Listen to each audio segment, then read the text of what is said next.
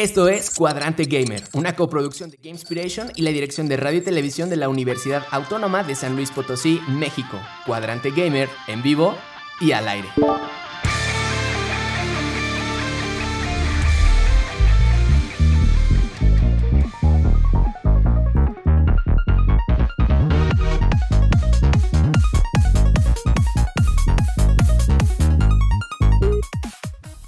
Bienvenidos todos y todas, esperando que se encuentren bien.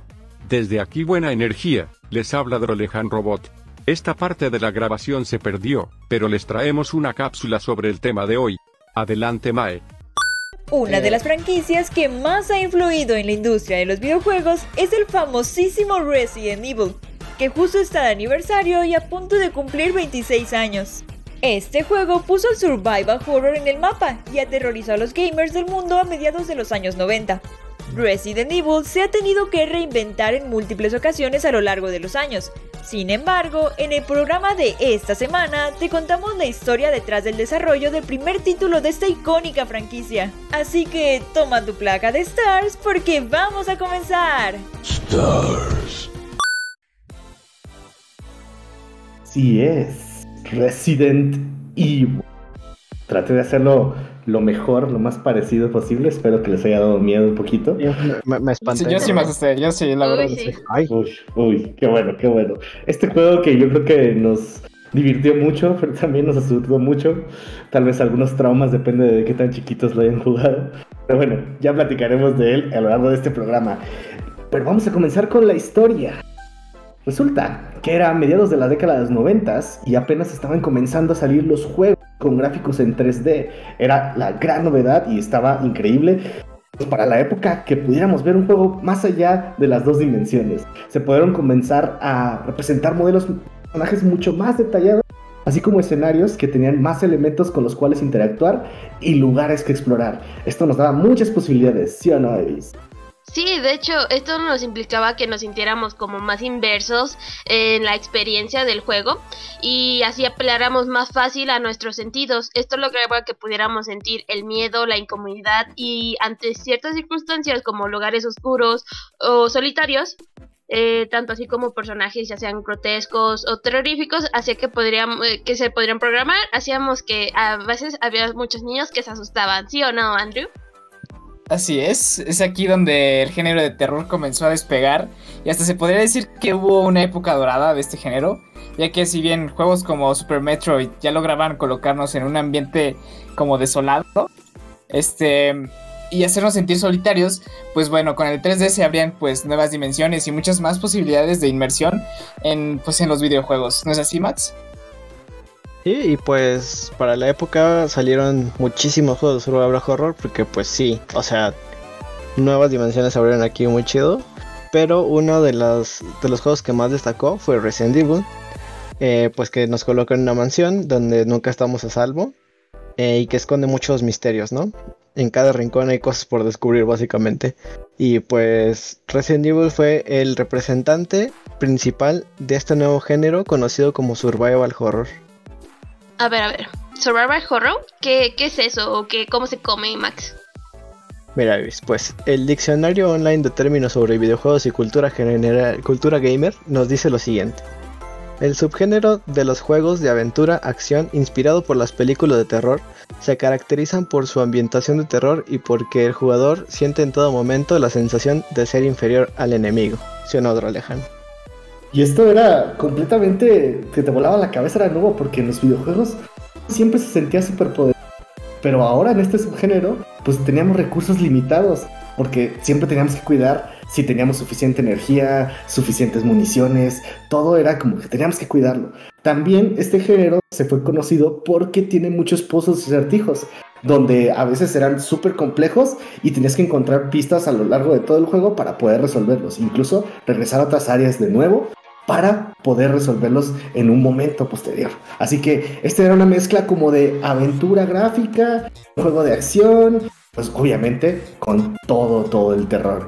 Evis nos va a contar un poquito de cómo comienza esta historia de Resident Evil. ¿En serio? ¿Tengo qué? Bueno, ya que. Eh, bueno, pues todo comienza con la historia detrás del desarrollo de Resident Evil. Todo comienza a partir de los años de los 90, cuando Capcom se había posicionado con una de las compañías más rentables de la industria de videojuegos. Esto fue gracias a sus lanzamientos de los títulos de Street Fighter 2, eh, Mega Man y una infinidad de títulos de Disney. Como Capcom quería un juego con elementos de horror, por lo cual pusieron algo similar aquí a Sweet Home, que es un juego de los años de 1989 para la NES.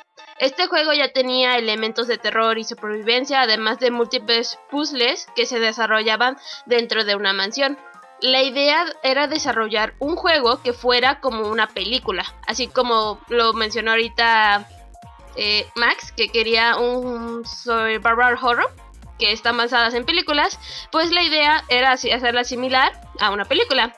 Sin, sin embargo, debido a las limitaciones técnicas de las consolas de la época, la idea eh, pues dejó varada, congelada por un tiempo.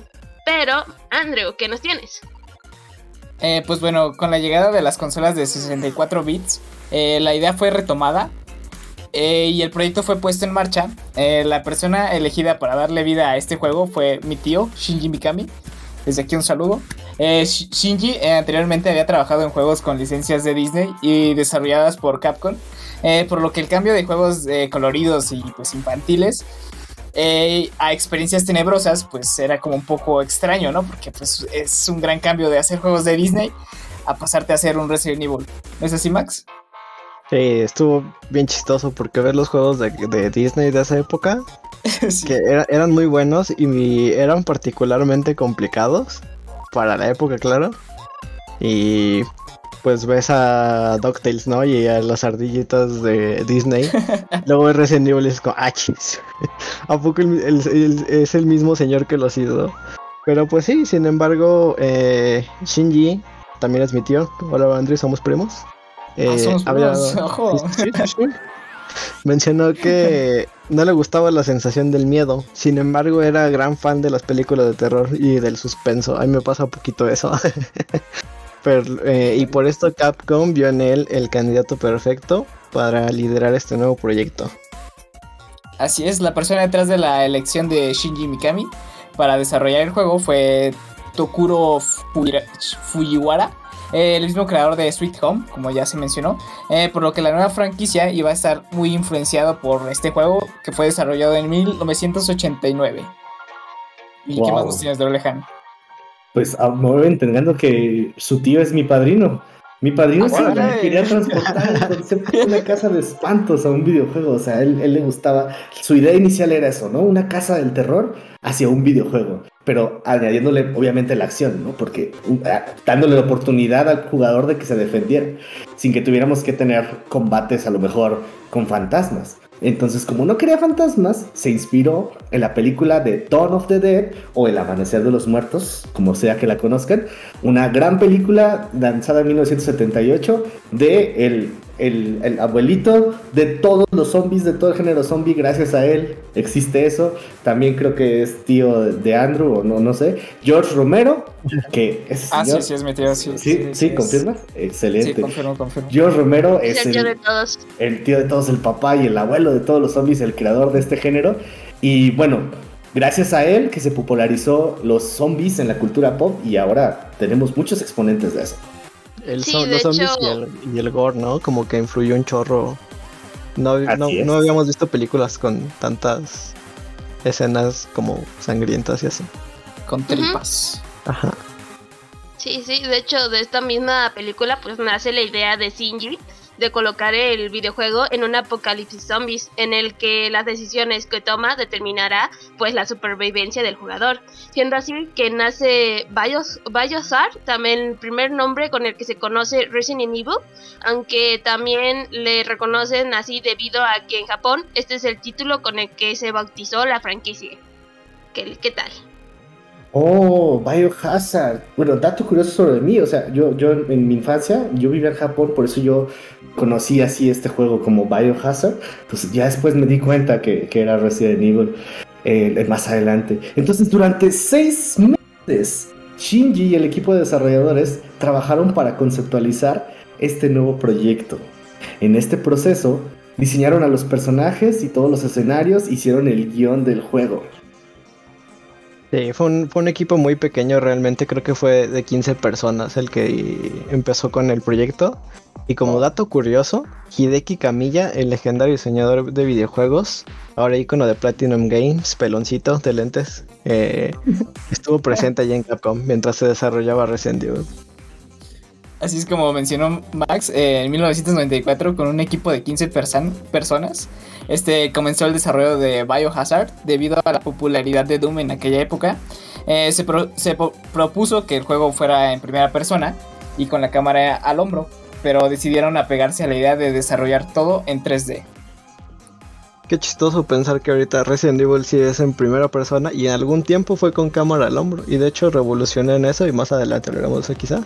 Eh, pero pues para esta entrega eh, la solución que le dieron fue desarrollar una cámara estática que cambiaba su movimiento dependiendo a la posición en la que se encontraba el jugador, ¿no? Y estaban colocados eh, en escenarios pre-renderizados que emulaban una perspectiva tridimensional. Realmente pues no había la tecnología para que esto funcionara. Realmente había muy podían poner muy pocos elementos en la pantalla porque si no reventaba el juego, ¿no? De hecho, hay como dato curioso, las puertas también no son un, elemento con el que se pudiera interactuar, porque la capacidad de la consola no daba para eso. Entonces hicieron esta animación en la que se abre la puerta y entras a otro cuarto. Eh, ah, sí es cierto. que de hecho es muy icónico también de, esta entrega de Resident. Eh, pero pues en estos escenarios prenderizados se ponían los personajes poligonales donde se desplazaban. Eh, de hecho, Alone in the Dark de 1992, desarrollado por Infogrames, fue de donde tomaron la inspiración para este manejo de cámara. la decisión de usar este tipo de perspectiva le permitió al equipo desarrollador lograr escenarios mucho más detallados y con un estilo visual característico. De hecho, estos escenarios también te causaban como miedo, porque incluso cuando entrabas a una sala y solo escuchabas los pasos de los zombies y no podías ver bien dónde estaba, esto te producía como ansiedad y esto padre. A mí me gustaba mucho. Sí, sí, sí, como, como que no saber, eh, no controlar tú tu visión y decir como, ay, que hay enfrente, no, no, sé qué hay, no sé qué hay dándole vuelta a la esquina, ¿no? eso daba mucho miedo. Eh, ¿Dónde doy vuelta? ¿Para la izquierda o para la derecha? ¿Dónde está? Era horrible. Pero bueno, sin embargo, el que el jugador no controlara su perspectiva y limitaba su jugabilidad eh, hacía que se percibiera como pesado su movimiento. Eh, aunque pues esto pudo haber sido considerado como un problema, pues fue algo que combinó a la perfección con la atmósfera que querían lograr con el juego. Eh, similar a lo que conocemos ahora como el control de tanques, que no es como tal el control de tanques, pero es bastante similar. Y pues lo siguiente para Resident Evil era darle un toque de narrativa y, el, colocar el, ambiente que se quería desarrollar, ¿no? Eh, para colocar al en el contexto del jugador se desarrolló un corto live action que se colocó al principio del juego y pues nos pone en, contexto de de dónde estamos y quiénes son los personajes de nuestra historia. Ahorita se ve muy raro ese corto, ¿no? Es como muy... Hasta da como cringe poquito. Sí, está, mal actuado y... Sí, pero... se, ve, se ve como de muy bajo presupuesto. Es como, es como muy representativo de, ese primer Resident Evil. Y pues finalmente el juego nos muestra esta icónica escena donde vemos a un zombie que por primera vez, ¿no? Por primera vez vemos a un zombie y nos muestran a nuestro enemigo principal y el tono como oscuro, sangriento que va a tener. Sí, de hecho, para aquí, para variarle pues la parte del gameplay, además de los zombies, se diseñaron pues también añadirle puzzles de distintos tipos. Y esto fue un gran acierto ya que eh, ayudó al ritmo del juego y se volvió un, elemento muy representativo del juego y además eh, y más adelante de, del género de, de, terror. Eh, y como ya había mencionado Andrew, también el sonido fue una parte muy importante que ayudó muchísimo a la ambientación del sonido. Y se añadieron, por ejemplo, sonidos de enemigos, aunque no se encontraban en el escenario de, de esta manera que estaba mencionando Drolejan, que no los podría encontrar, ¿no es así, Drolejan? Ah, sí, recuerdo también el uno de sonidos más aterradores era escuchar una ventana rompiéndose porque sabías que venían unos perros. Y era Ah, una Sí, cosa sí, sí. muy, muy, muy fea. O sea, yo creo que eh, ah, sí, ya tal vez no le tenía miedo a los perros de chiquito y luego jugué Resident Evil y ya me, me, me traumaron, me traumaron. Ya, ya, ya. hombre, ese- No, de primero- hecho, De los primeros La respiración ¿no? de, de los regeneradores también daba mucho miedo. Oh, sí, sí. Grandes, grandes sonidos. Sin embargo, ahora sabemos toda la historia, pero todo esto, todo esto era la planeación. Entonces, estaban a punto de lanzar y había una situación muy, muy mala. O sea, no, todo era miel sobre hojuelas. Capcom estaba en, en problemas financieros porque había crisis económica en Japón y acababan de producir la película de Street Fighter, que todos sabemos que tal vez sea un placer culposo, pero no fue muy buena y tampoco tuvo un éxito comercial bastante importante.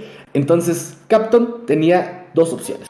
Cancelar Resident Evil o lanzarlo y esperar que fuera un mega éxito porque si no se iban a la bancarrota. Así que, ¿qué creen que pasó? Lo que pasó fue que a finales de marzo de 1996 para PlayStation se lanzó finalmente Biohazard en Japón. En las versiones para América y Europa se renombró como Resident Evil debido a problemas de derechos de autor. Creo que era con una banda. Eh, además, algunas partes de la cinemática inicial fueron censuradas. Eh, de- y era una. O sea, la escena era donde Chris fumaba y así. No me acuerdo qué más censuraron. Creo que era la sangre también. Pero bueno, aunque esto no, no afectó el resultado final del juego. Eh, Resident Evil fue un rotundo éxito, eh, gracias a Dios, si no, no lo hubiera conocido. Se vendieron 4.7 millones de copias y hasta fue nombrado como uno de los mejores juegos de 1996, posicionándose al lado de Super Mario 64, ¿eh? o sea, otra joyita. Igual de ¿Sí, aterrador. Max? Sí, también, ¿ustedes, mucho miedo. ¿Ustedes qué dirían? ¿Es más, es mejor Mario 64 o Uy. Resident Evil? Eh, es Uy, que, uy, híjole, no. es muy diferente. ¿eh? Sí. Pero sí, A sí. ver, con, con riesgo de que sea este mi último programa, eh, Resident Evil es mejor. Resident Evil es mejor. Bueno, sí, yo, yo a Drolejan. Ni modo, nos vemos juntos, Drolejan. Nosotros vamos juntos. Híjole, ya vi Zain anotando en la lista de expulsar a gente de Gamespiration. Pues ahorita, recortar personal. Ya sé. Pero bueno, como ya, dije, ya dijo Andrew, el título eh, probó ser extremadamente rentable. Eh, pues sí, fue bastante revolucionario, ¿no?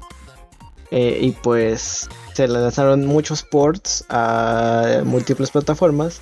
E incluso en 2002 se lanzó para GameCube un remake de Resident Evil. Lo cual se me hace muy chistoso que haya sido para GameCube porque Nintendo buscando franquicias que no son principalmente infantiles y me hace muy curioso. Pero obviamente esto no fue, fue como exclusividad temporal, ¿no? Porque ese port, ese remake eventualmente fue lanzado para casi todas las plataformas, ¿no? Y pues en total, de todas las ediciones del juego se han vendido más de 6 millones de unidades. Uy, Son bastantes, ¿no? Sí, sí, sí. Sí, sí. Bueno, bueno. Como ya sabemos, Resident Evil se convirtió en una de las franquicias más queridas por los fans. Han tenido múltiples secuelas y adaptaciones en diferentes medios como la pantalla grande. Y también sabemos que es una franquicia que aunque ha tenido altibajos, ha sabido reinventarse y mantenerse fresca y terrorífica. Oh sí, Oh, sí, esperemos tener Resident Evil para rato, pero antes de hablar de eso, vamos a hablar de la pregunta más importante de la noche. ¿Cuál es su Resident Evil favorito? ¿Y por qué? También chat, pónganlo por favor. Chat, pongan cuál es su Resident Evil favorito. Pues Y todos sabemos que el comentar. 6 es el superior. No, es el cinco, O- de hecho Otro, es el ot- cinco. otros dos baneados. Siete baneados dos veces, Andrew. Yo creo que, yo creo que es muy poético cuando Chris empieza a golpear rocas adentro de un volcán. Como fan de la lucha libre, me encanta que hagan suplexes en un, en un juego de zombies. Sí. A mí sí me hizo muy padre que en el, en el 8 hiciera una referencia al Chris que golpea piedras. Eso estuvo padre. Estuvo Ey, No, eso es spoiler, Andrew, no lo he jugado. Ah, perdón. Uh, no. Bueno, uy, yo diría que que no ves que Andrea ha jugado todos. ¿Verdad? No, no, sí, sí, sí. Adelante, Andrew. ah, es el, el 1. y el Revelations, porque el Revelations le tengo un cariño porque fue de los primeritos que jugué y es, es muy bueno. Pero sí, el 1 y el Revelations. El Revelations también le tengo un cariño porque lo jugué en el, en el 3DS, en el 3DS. Ah, yo también. Gran experiencia. Y me acuerdo como muy en particular de cómo sonaban eh, Jill caminando en, en el metal del barco. Y como que ese sonido me gustaba mucho y era como de, oh, se siente padre ese sonido. Pero en- ay, no sé si mi favorito sería el 4 o el 7. Uy, difícil, difícil, Ah, muy, es que el muy 7 es bueno, completamente eh. diferente, pero diferente en el buen sentido. A ver, es muy bueno el Resident Evil 7. Ibis sí nos va a decir cuál es el bueno. A ver, ellos. Híjoles. Híjoles. A mí me dijo más que dijera que el 4 porque no he jugado ni uno. Así que voy a decir que el 4. ¡Ey! Muy bien, esto no estaba arreglado. Esto no estaba arreglado porque yo también iba a votar por el 4, así que ya, se- por, por mayoría de votos, 4 es el Resident Evil definitivo. No, la verdad, me, me gusta mucho ese Resident Evil. eh, es para mí como que le enseñó mucho a otros juegos que se- salieron después de él. Entonces fue como un partaguas ahí en la industria, en los juegos de acción. Está, está increíble ese juego y hasta la fecha sigue siendo divertido.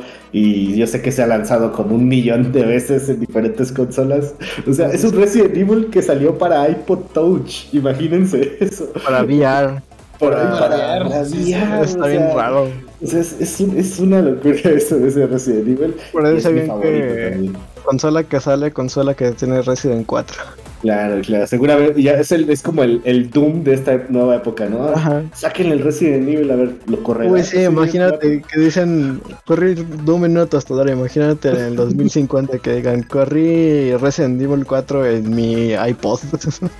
Sí, no, es increíble, increíble.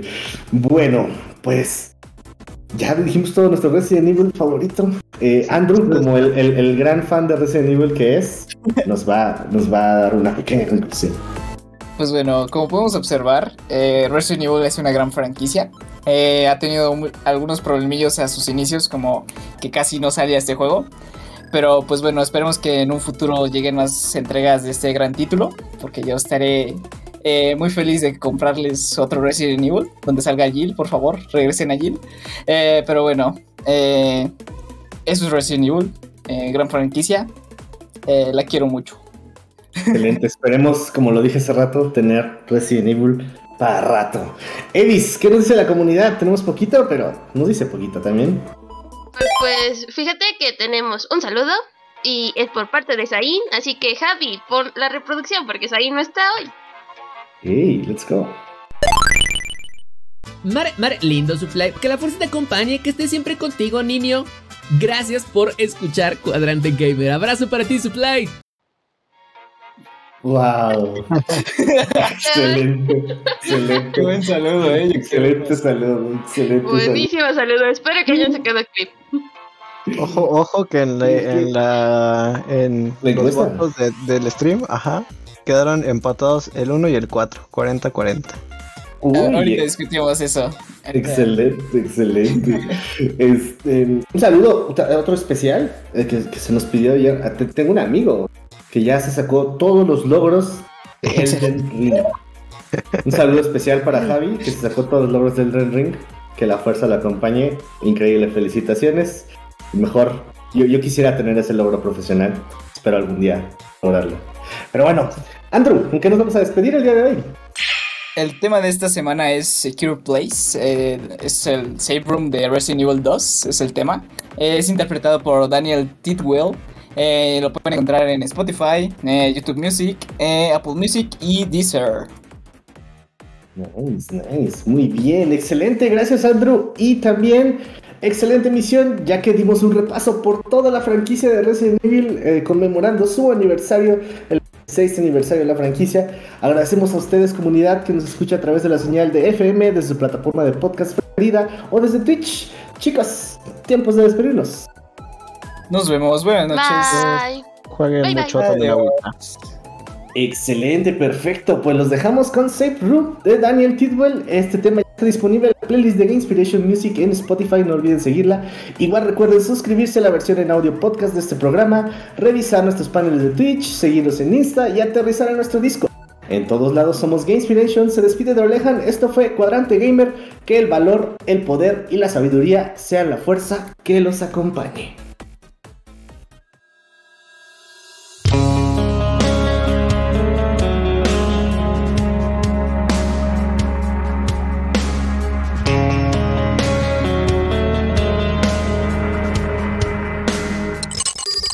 Acabas de escuchar Cuadrante Gamer, una coproducción de Gamespiration y la dirección de radio y televisión de la Universidad Autónoma de San Luis Potosí, México. Hasta la siguiente emisión, Cuadrante Gamer, en pausa.